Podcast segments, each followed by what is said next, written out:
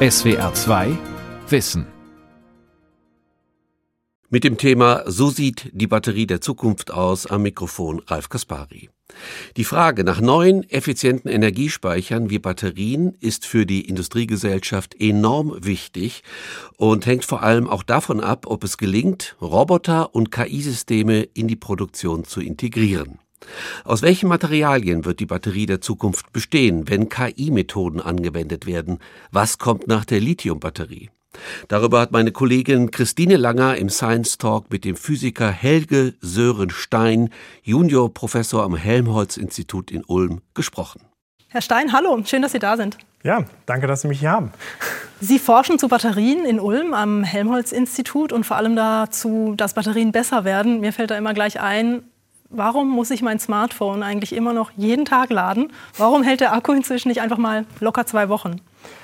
Ja gut, das liegt vor allen Dingen daran, dass man einen gewissen Bauraum nur in einem Telefon halt hat. Und vor allen Dingen die Kapazität so einer Batterie, wir reden ja von der Energiekapazität, aber auch von der Energiedichte. Das eine ist pro Volumen, das andere ist pro Kilogramm. Und man hat sich jetzt halt äh, bei den Designabteilungen der verschiedenen Mobilfunkhersteller ja, oder Telefonhersteller dazu entschieden, eher dünnere Telefone zu bauen. Und dementsprechend äh, ist es halt so, dass wir halt limitiert sind in der ja, Energie, die wir halt in so ein Handy reinpacken können. Ähm, tatsächlich ist die Energiedichte, die wir da drin haben, äh, fast vergleichbar mit einem Sprengstoff. Äh, deshalb finde ich es eigentlich ganz interessant, dass wir so wenig Probleme haben, dass irgendwelche Handys hochgehen. Also keine Sorge, ja, nicht, nicht dass sofort, oh Gott, Handys sind alle ganz äh, gefährlich, aber tatsächlich, da ist sehr viel Energie drin für das Volumen, was wir äh, zur Verfügung haben. Und das ist halt einfach ein limitierender Faktor. Aber die, ich sag mal, die, die Energiedichte und die Energiekapazität von diesen Zellen, auch in Mobiltelefonen, wie auch in Automobilakkus oder E-Bikes oder sonst wo, gehen natürlich seit Jahren hoch. Und äh, von daher, äh, also ich erinnere mich noch an Zeiten, wo so mein, mein erstes Smartphone vielleicht so einen halben Tag gehalten hat ähm, und äh, bei intensiver Nutzung. Mittlerweile halten die auch mal durchaus zwei Tage und vielleicht sehen wir dann auch einfach durch bessere ja, Energieeffizienzen der verschiedenen Display-Technologien, aber auch von den Prozessoren, dann vielleicht auch tatsächlich mal demnächst Handys, die noch länger halten. Jetzt haben Sie gerade schon andere Aspekte angesprochen, Batterien für Elektroautos, für ähm, Fahrräder. Batterien sind ja wirklich essentiell oder eine Schlüsseltechnologie, dass wir ähm, die Energiewende schaffen oder die Verkehrswende, richtig? Genau, also ich glaube, dass selbst wenn jetzt morgen auf einen Schlag alle Autos Elektroautos wären, dann haben wir nach wie vor noch einen Stau. Ja, also wir müssen, das ist, das ist diese Antriebswende, die brauchen wir, um einfach die CO2-Ausstöße im äh, Verkehrssektor, äh, wo sie tatsächlich in den letzten Jahren eher gestiegen sind, um die drastisch zu senken. Mhm. Wenn wir jetzt irgendwann mal die Antriebswende vollzogen haben und vielleicht ein bisschen unabhängiger von den Öl- und Gaspreisen sind, dann glaube ich, dann, wir müssen eigentlich zeitgleich auch die Verkehrswende hinbekommen. Und das äh, heißt für mich tatsächlich persönlich auch mehr mit dem Fahrrad fahren ähm, oder mehr mit dem ÖPNV und der müsste dann natürlich auch idealerweise mit, äh, ja, mit Batterien betrieben äh, werden. Es gibt ja auch schon batteriebetriebene Busse, äh, E-Bikes. Äh, wenn ich mit dem Fahrrad zur Arbeit fahre morgens, äh, ich sehe fast mehr E-Bikes als normale Fahrräder. ähm, es liegt daran, dass Ulm sehr bergig ist. Äh, aber ja, also ich, ich glaube, wir sind da auf einem guten Weg. Und wir sind gerade in dieser richtig Hochlaufphase. Von daher, wir werden da noch viele Entwicklungen sehen und ich hoffe zum Positiven. Also ein großer Bedarf auf jeden Fall in diesem Bereich. Warum ist es denn aber so schwierig, diese Leistungsfähigkeit von Batterien äh, zu verbessern? Ja, das äh, liegt daran, dass äh, Batterien heutzutage schon sehr, sehr gut sind. Man kann sich ja fragen, warum hat ein Elektroauto vor, weiß nicht, 10, 15 Jahren, warum hatten die so eine geringe Reichweite, teilweise von 100 oder vielleicht auch nur 200 Kilometern? Und das liegt einfach daran, dass wir Klar, wir haben viel an den Materialien getan und da muss ich äh, absolut den Hut vor meinen Kolleginnen und Kollegen ziehen. Da haben wir teilweise eine Verbesserung der Kapazitäten gehabt. Aber was ganz entscheidend ist, das Packaging, also wie ich die Batterien untereinander anordne. Die Batterien früher in den allerersten äh, ja, Elektroautos, das waren äh, noch so runde Batterien, wie man sie vielleicht mehr oder minder aus dem Einzelhandel kennt, ja, so mhm. AAA Batteries oder so. Und die werden halt immer größer, das hat Vorteile fürs Packaging, das heißt, ich kann mehr Volumenraum im Auto tatsächlich ausnutzen. Die Elektroautos wurden auch alle größer. Mhm. Ja. Äh, dadurch kann ich jetzt äh, 200, 300, vielleicht auch mal 400 Liter an äh, ja, Bauraum auf so eine Batterie verschwenden Und dadurch weiterkommen. und dadurch dann weiterkommen. Und heutzutage mit äh, Reichweiten, also ich hatte bis vor kurzem selbst ein Elektroauto, bin jetzt komplett aufs Fahrrad umgestiegen. Da muss man sagen, 400, 500 Kilometer Reichweite, zumindest für mich hat das absolut ausgereicht. Trotzdem ist es ja so, Sie haben jetzt zwar gesagt, Batterien sind eigentlich heute schon ziemlich gut. Trotzdem haben Sie ja noch gewisse Schwächen. Ähm, was sind da noch Schwächen? Ja, wir haben halt äh, in den Batterien immer noch kritische Materialien. Das ist äh, das bekannte äh, Kobalt in den sogenannten NCM-Kathoden. Also so eine Batterie hat äh, zwei Pole, einen, einen äh, Minuspol, einen Pluspol. Im Minuspol haben wir Graphit.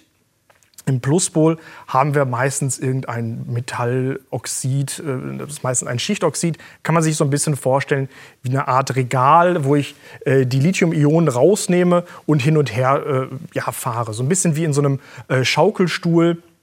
Wenn ich die Batterie auflade, bringe ich die Lithium-Ionen äh, in den Elektrolyten, bringe sie rüber in, die, äh, in den Negativpol und wenn ich sie entlade, bringe ich sie zurück. Also wenn ich die Energie brauche. Wenn ich die Energie brauche, bringe ich sie genau. So, und jetzt äh, muss man sich fragen, woraus besteht der Pluspol und woraus besteht der Minuspol? Der Pluspol in den allermeisten Batterien, die man jetzt heutzutage kaufen kann, das ist meistens auf Graphitbasis. Das ist so, sieht aus wie Kohle, ist ein bisschen, an, bisschen anders, aber effektiv ist es ein schwarzes Pulver. Auf der anderen Seite ist ein anderes schwarzes Pulver. Ähm, und da haben wir äh, derzeit vor allen Dingen NCM, das steht für Nickel-Kobalt-Manganoxid mit Lithium drin. Und diese Struktur hat, wie gesagt, dieses Kobalt drin, aber daran arbeiten halt die Forschenden auf der ganzen Welt, daran das runterzusetzen. Dann gibt es verschiedene NCM-Legierungen, das ist dann immer, wie viel Nickel zu Kobalt zu Mangan da drin ist. Und heutzutage sitzen wir äh, auf so einer Verteilung, die nennt sich dann zum Beispiel 811. Das heißt, acht Teile Nickel, ein Teil Kobalt, ein Teil Mangan, ist immer noch Kobalt drin. Warum versucht man das Kobalt Weil loszuwerden? es einfach, äh, einmal ist es sehr teuer und teilweise oder zu einem nicht unerheblichen Teil wird Kobalt auch durch, äh, im Kongo oder in anderen Ländern äh, gewonnen. Das teilweise unter ja, äh, ziemlich menschenunwürdigen Bedingungen. Und dementsprechend versucht man jetzt halt das Kobalt da zu reduzieren. Das ist, wie gesagt, das ist ein Kostenargument, aber auch ein humanitäres Argument. Und was wir da halt versuchen, ist, wir versuchen eher zu so Materialien zu gehen. Das ist zum Beispiel LNO, das ist dann nur noch Lithium-Nickel-Oxid, hat auch eine etwas höhere Energiedichte, von daher ist das ganz gut. Ähm, oder man geht zu äh, komplett kobaltfreien Materialien, wie zum Beispiel LFP, das ist dann Lithium-Eisenphosphat. Es hat dann nur noch Eisen, ist relativ unkritisch. Phosphor und, und Sauerstoff ist auch recht unkritisch. Und äh, diese Batterien haben auch wieder Nachteile. Wobei das Schöne bei LFP ist, diese Batterien halten fast ewig. Okay, und äh, sind die auch zum Beispiel weniger brennbar? Die sind tatsächlich weniger brennbar, ja, tatsächlich. Also ähm, es gibt so einen, äh, einen sogenannten Nageltest, äh, also äh, gerne mal irgendwie in den sozialen Medien äh, danach suchen. Und äh, die neuen LFP-Akkus, die brennen tatsächlich nicht. Das, die, die chemische Reaktion, die da abläuft, ist jetzt vielleicht ein bisschen kompliziert, äh, das zu erklären. Aber die LFP-Akkus sind nicht nur wesentlich günstiger, einen ganzen Ticken nachhaltiger, aber sind auch wesentlich sicherer. Und es gibt sie schon. Es gibt sie schon. Also wer heutzutage, ich will jetzt keine Werbung für einen bestimmten Automobilbauer machen, aber äh, man kann tatsächlich auch schon äh, heute Autos mit einer äh, ganz passablen Reichweite kaufen, die LFP-Akkus drin haben. Okay, und trotzdem Lithium ist ja in fast allen irgendwie auch noch drin und auch die anderen Rohstoffe, die Sie jetzt genannt haben. Ist das da auch immer wieder mal so ein Aspekt, dass man sagt, irgendwann bei dem hohen Bedarf, der jetzt immer weiter ansteigt, gehen uns diese Rohstoffe auch aus? Es, es, es lässt sich mal schwierig äh, in die Zukunft schauen. Die Lithiumreserven, die wir weltweit haben, sind erstmal ausreichend. Wenn wir tatsächlich mal schauen und wir sagen, okay, wir möchten jetzt komplett die gesamte Wirtschaft weltweit elektrifizieren, dann brauchen wir Terawattstunden an Kapazität. Und Terawattstunden übersetzt sich wieder in Millionen von Tonnen von Material. Da muss man sich natürlich irgendwann tatsächlich überlegen, haben wir da noch genug Lithium? Vorerst würde ich da die absolute Entspannung geben und sagen, ja, haben wir. Zeitgleich ist es so, wir forschen bereits heute an den Materialien von morgen. Und eine Sache, die wir zum Beispiel im Exzellenzcluster Polis, das steht für Post-Lithium Storage, ähm, machen, Also was nach Lithium-Batterien Genau, was, was, kommt, nach, sozusagen? genau, was nach Lithium kommt. Ähm, und da forschen wir unter anderem an äh, ja, Materialien wie Natrium-Ionen-Batterien. Die sind extrem nachhaltig. Natrium äh, können wir einfach aus Meersalz gewinnen, ja, weil äh, Natriumchlorid ist das normale Kochsalz, was man so hat. aber auch völlig andere Materialien, die äh, noch ein bisschen, äh, ja nicht exotisch, aber durchaus modern sind. Das sind Materialien wie Magnesium oder Calcium. Äh, bei Magnesium und Calcium könnten wir, wenn wir diese Batterien dann irgendwann mal zur Marktreife bringen, tatsächlich äh, Dolomit verwenden. Und äh, Dolomit kriegt den Namen von äh, den Dolomiten. Ja? Also wir haben Berge von diesem Material, was man da quasi dann rausholen könnte. Und das sind nicht nur sehr günstige Materialien, äh, die hätten sogar theoretisch auch eine relativ gute, äh, also relativ gute Leistungsparameter. Was würde das in der Batterie dann äh, machen? Also das, wir, wir ersetzen dann quasi das, äh, sozusagen das, was die Ladung von der einen Seite zur anderen Seite transportiert. Also es ist mhm. derzeit Lithium. Mhm. Das ersetzen wir durch Natrium. Mhm. Oder durch Calcium mhm. oder Magnesium. Oder, oder dieses Dolomit. Genau. Das, äh, Magnesium und das Calcium sind in diesem äh, Dolomit ah, halt okay. sozusagen drin. Das ist ein, mhm. Es gibt immer so äh, ganz interessante Namen für die verschiedenen Mineralien und das ist halt ein Mineral, was diese Materialien unter anderem drin hat. Also Sie suchen bei Ihrer Arbeit auch neue Materialien und versuchen rauszukriegen, was eignet sich für Batterien, was macht die Batterien besser. Und Sie nutzen dafür bei Ihrer Forschung ja künstliche Intelligenz und auch Roboter. Wofür ist bei der Materialforschung in Sachen Batterien künstliche Intelligenz nötig? Man kann sich das so vorstellen. Wenn ich eine, eine Batterie habe, dann, wie gerade schon gesagt, der, der Pluspol ist, kann ich aus ganz vielen verschiedenen Materialien kann ich da, kann ich da auswählen. Der Elektrolyt ist nochmal eine ganz Ecke komplizierter. In dem Elektrolyten, das muss man sich vorstellen, das ist so eine Flüssigkeit wie hier dieses, dieses Wasserglas, mhm. äh, ist auch meistens relativ klar, auch toxisch, aber äh, von das ist es nicht, das ist Wasser. Das ist, das ist Wasser, genau. Na, ähm, und äh, da habe ich aber da habe ich verschiedene Lösungsmittel, das sind meistens nicht wässrige Lösungsmittel, verschiedene äh, Leitsalze.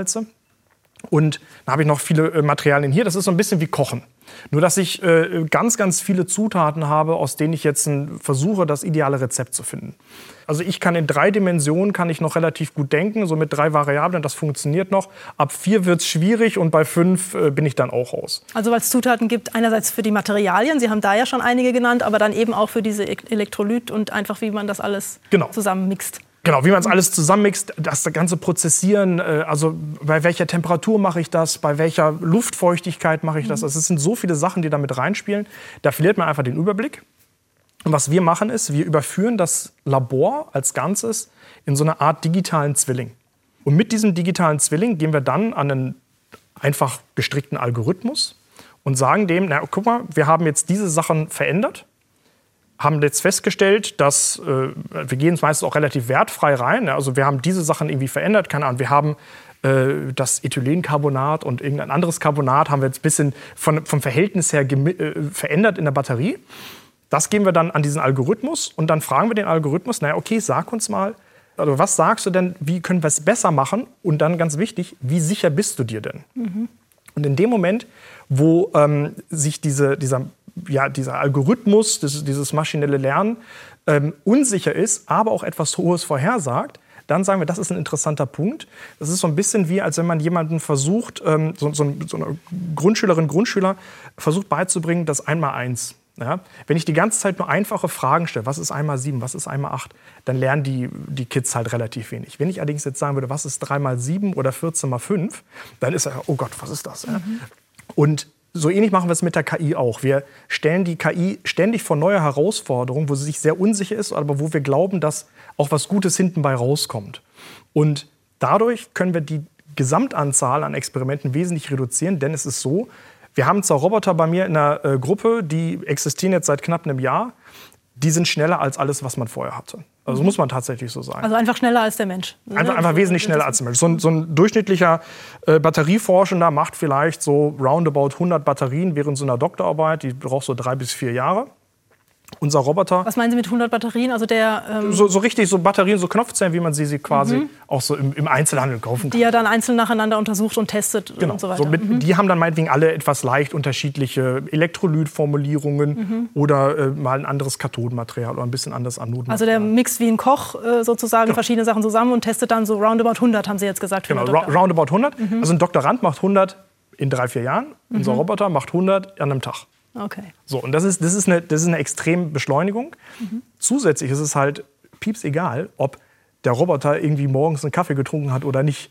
Ja, weil wenn ich irgendwie morgens keinen Kaffee trinke und dann irgendwie da versuche, eine Batterie händisch zusammenzubauen, dann, dann zitter ich mal so ein bisschen, verschütt vielleicht Elektrolyt in der Glovebox.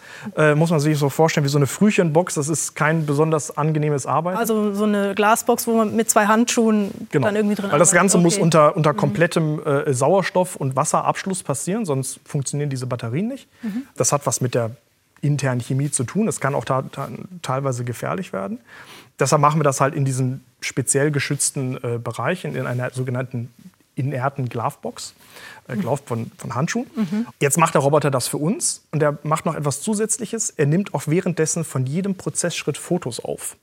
Wenn ich meinen Doktorandinnen und Doktoranden sagen würde, jetzt mach mal bitte ein Foto von allem, was du tust am Tag, äh, dann würden sie mir einen Vogel zeigen und dann das machst du jetzt selber. Ja?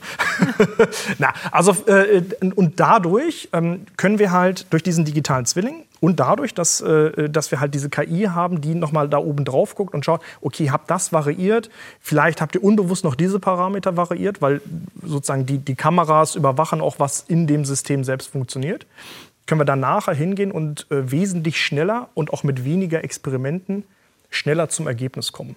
So eine Verzahnung aus Automatisierung, KI und äh, ja, noch, noch händischem Experimentieren. Genau, das wäre jetzt auch so eine Frage gewesen. Also es ist jetzt nicht so, dass Sie sagen, guck mal, hier sind äh, Materialien.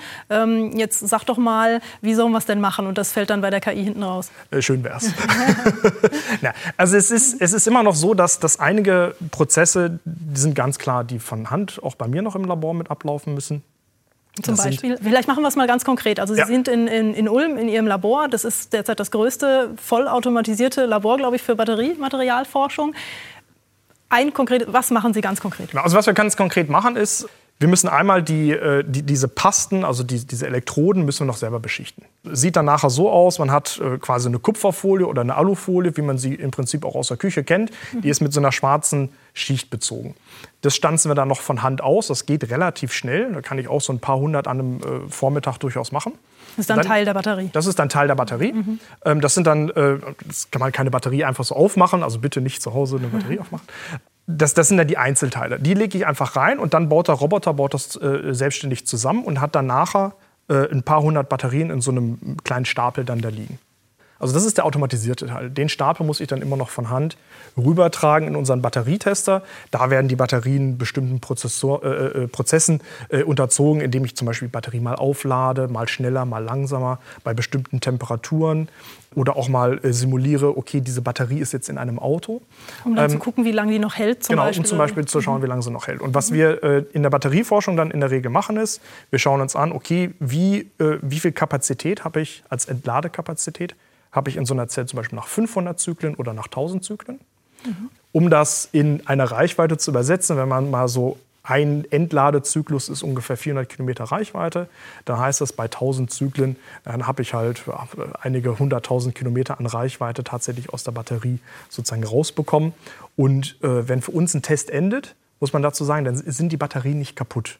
Dann sind die Batterien in, in der Regel sagen wir, das End of Life, also das Ende einer Batter des Batterie, äh, ja, des, des, ersten Lebens mhm. einer Batterie, ist dann so erreicht bei 80 Prozent der initialen Ladekapazität. Mhm. Also die funktionieren immer noch super.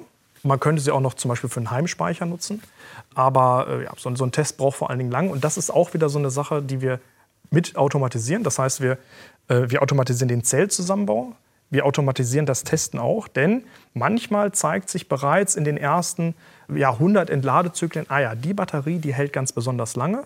Die müsste ich jetzt noch ein bisschen länger testen, aber diese Batterie, die hält nicht ganz so lange. Die, meinetwegen, die, die äh, sieht man nicht immer, immer, unbedingt an der Entladekapazität. Da muss man ein paar weitere Daten zu aufnehmen. dann sieht man nach, äh, weiß nicht, 50, 60 Zyklen, okay, die Batterie, die, die wird sowieso nicht lange halten, raus damit. Und das waren dann schon in Ihren Testern jetzt Batterien, die immer leicht unterschiedliche Zusammensetzungen genau, zum Beispiel hatten? Ja, mhm. genau. Also die, äh, wir, wir können halt, was unser Roboter machen kann, ist, er kann quasi 64 absolut unterschiedliche Batterien machen. Er kann aber auch meinetwegen 64 in einem Batch Batterien machen, die alle komplett gleich sind. Und dann, es hört sich jetzt so an, als würde einfach schlussendlich da sehr viel, als würden sehr viele Daten dabei rauskommen. Okay, was passiert dann mit diesen Daten?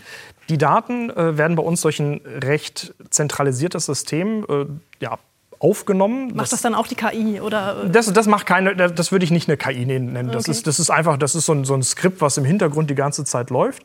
Das aggregiert erstmal die Daten. Also es nimmt die Daten auf. Mhm. Und ähm, nachgelagert danach ist, dass wir es dann sozusagen weiter an eine KI geben. Mhm. Ähm, tatsächlich ist es ein sehr großer Bereich derzeit in der Materialforschung und in der Chemie. Ähm, das nennt sich Datenmanagement, weil wir sind derzeit in so einem Paradigmenwechsel, wo so die, die klassische Forschung war mit einem Laborbuch, was irgendwie von Hand geschrieben wurde. Und also ich habe es auch noch gemacht während meiner Doktorarbeit. Äh, dann sind da vier, fünf Bücher, die hat man dann irgendwann mal vollgeschrieben. Und das alles wird jetzt digitalisiert. Der Grund dahinter ist, dass wenn ich dieses digitale Datenmanagement habe und quasi gar keine andere Chance habe, als dass meine Daten kontinuierlich aufgenommen werden und ich ja und das, das quasi im Hintergrund äh, äh alles bereits passiert, da habe ich nachher eine viel bessere Durchsuchbarkeit, viel besseren Zugang zu meinen Daten und vor allen Dingen kann ich auch die Daten wieder neu verwenden. Ich habe tatsächlich mehrere Paper geschrieben, wo ich einfach mal die gesamten Daten von mir, aber auch von der, meiner gesamten Forschungsgruppe genommen habe und damit ein KI-Modell trainiert habe und äh, tolle neue Forschung machen konnte, ohne tatsächlich einen weiteren Datenpunkt zu messen. Und diese, diese Bewegung nennt sich halt FAIR, das steht für Findable, Accessible, Interoperable and Reusable. Mhm. Und dass die Daten jetzt halt fair werden, ist ein, äh, ist ein ganz großer Bereich äh, in der äh, ja, Forschung, einmal hier in Deutschland, aber auch international. Das ist ein ganz großer Trend. Dieses Thema KI an sich in der Forschung, also es begegnet einem inzwischen ja eigentlich überall. Sie haben jetzt auch schon gesagt, ja, Algorithmen, Machine Learning ähm, und eben künstliche Intelligenz ist immer das Schlagwort, was man so hört. Ähm, viele Leute haben da ja aber auch irgendwie Vorbehalte oder ist es einfach auch wahnsinnig abstrakt? Also vielleicht können wir auch noch mal ein bisschen klären, was, was kann denn die KI jetzt eigentlich ähm, und was, was hilft sie Ihnen dann jetzt wirklich bei Ihrer Arbeit auf der Suche nach besseren Batteriematerialien? Also wir, wir haben, wir haben kein, kein, kein Skynet wie beim Terminator, was jetzt irgendwie alles macht und uns äh, da irgendwie versklavt und sagt, jetzt mach dies und jenes. Was wir tatsächlich haben, ist eher etwas, äh, die, die Informatikerinnen und Informatiker im KIT übersetzen das immer so schön, naja, man kann Artificial Intelligence kann man ins Deutsche auch ein bisschen anders übersetzen und vielleicht auch ein bisschen konservativer.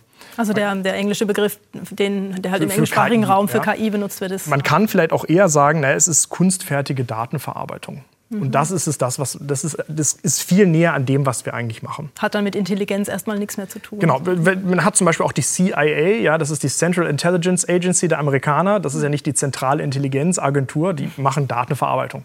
Im Prinzip machen genau das machen wir halt auch. Wir, wir nehmen viele Daten des Prozesses der Entstehungsgeschichte einer Batterie auf und schauen nachher, okay, wie ist diese Batterie entstanden? Wie hat sie nachher performt? Und wir geben das an einen ja, Algorithmus, aber diese Algorithmen sind, die Mathematik stammt aus den 1970er Jahren größtenteils. Mhm. Ein äh, paar neuere Sachen sind auch mit dabei, wenn wir dann tatsächlich mal ein neuronales Netzwerk drüber laufen lassen. Wir haben diese Mathematik sehr gut verstanden. Und da ist jetzt auch keine, äh, keine Überraschung, oh, das ist jetzt irgendwie äh, ja, völlig außerhalb von allem, was wir uns je erhofft hätten. Mhm. Es ist meistens äh, eine ganz einfache Regression. Also es ist sowas wie Kurven anlegen und, und Kurven anfitten. Früher, ich stelle mir das so vor, früher war bei der Materialforschung auch einfach immer wahnsinnig viel Zufall dabei. Da hat mal jemand was äh, gefunden und hat gesagt, oh, neues Material oder hey, die Zusammensetzung ist doch viel besser. Ist sowas ähm, mit einer KI, also äh, oder mit Hilfe von Algorithmen heutzutage denn dann auch möglich? Also, dass man wirklich sowas komplett Neues äh, da mal findet, wirklich eine neue Lösung, einen neuen Lösungsansatz, wo man dann plötzlich sagt, Mensch, jetzt ist die Batterie dreimal, hält die dreimal so lang plötzlich. Ja. ja also, also tatsächlich ist es so, dieses, äh, also es heißt ja Serendipität. Ja? Mhm. Ähm, sowas völlig Kreatives wie einen, einen neuen, ja, weiß nicht, das, das nächste Penicillin zu finden, mhm. äh, äh vielleicht jetzt eher noch nicht. Ähm, es gibt eine Bewegung, die das tatsächlich versucht. Das, äh, das geht dahin, das, das gibt so eine Art Challenge, dass man sagt, okay, was müssten wir tun, um im Jahr 2050 einen Roboter den Nobelpreis gewinnen zu lassen. Das ist aber so ein bisschen äh, abgefahren.